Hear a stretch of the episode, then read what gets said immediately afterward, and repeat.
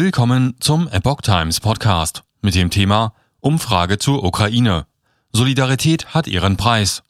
Mehrheit nimmt hohe Spritpreise wegen Krieg in Kauf. Ein Artikel von Epoch Times vom 17. März 2022. Viele Menschen zeigen sich zu höheren Energieausgaben bereit, um den Druck auf Russland zu erhöhen. 58 Prozent würden dazu weitere 10 Cent oder mehr je Liter Treibstoff ausgeben, ist das Ergebnis einer Umfrage des Bonner Brick-Instituts für Verhalten und Ungleichheit, über die die Frankfurter Allgemeine Zeitung berichtet. Darunter ist auch ein Drittel der Deutschen, das sogar eine Preiserhöhung um 30 Cent oder mehr auf sich nehmen würde.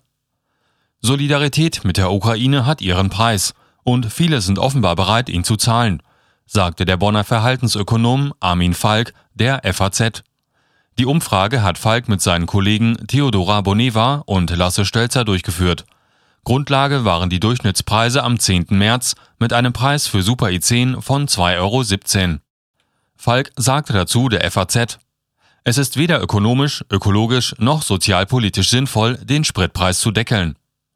Die Umfrage zeige, dass die Zahlungsbereitschaft zwar fällt, wenn weniger verdient wird unter Haushalten mit einem Jahresbruttoeinkommen von bis zu 20.000 Euro würden demnach aber immer noch 54 Prozent einen Treibstoffaufschlag von mindestens 10 Cent zahlen und 47 Prozent einen Heizaufschlag von mindestens 10 Euro. Mit einem Einkommen von 60.000 Euro geben dies 64 Prozent sowie 70 Prozent an. Zu höheren Ausgaben sind eher ältere Befragte, Personen in Westdeutschland sowie mit Fach- und Hochschulreife bereit.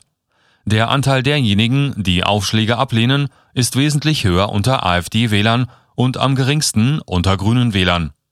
Ökonom Falk sagt der FAZ, die Befragung zeigt, die Leidensfähigkeit der deutschen Autofahrer an der Zapfsäule wird offenbar ebenso unterschätzt wie die Bereitschaft der Besserverdienenden, denjenigen unter die Arme zu greifen, die sich steigende Sprit- und Heizkosten nicht leisten können.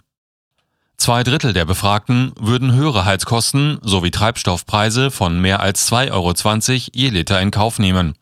58 Prozent würden zum Heizen 10 Euro oder mehr im Monat zahlen und 31 Prozent mindestens 20 Euro.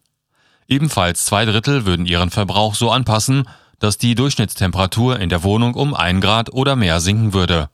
Für die Erhebung befragte das Bonner Institut insgesamt 2000 Menschen in Deutschland unter Einbeziehung der Durchschnittspreise am 10. März mit einem Preis für Super E10 von 2,17 Euro.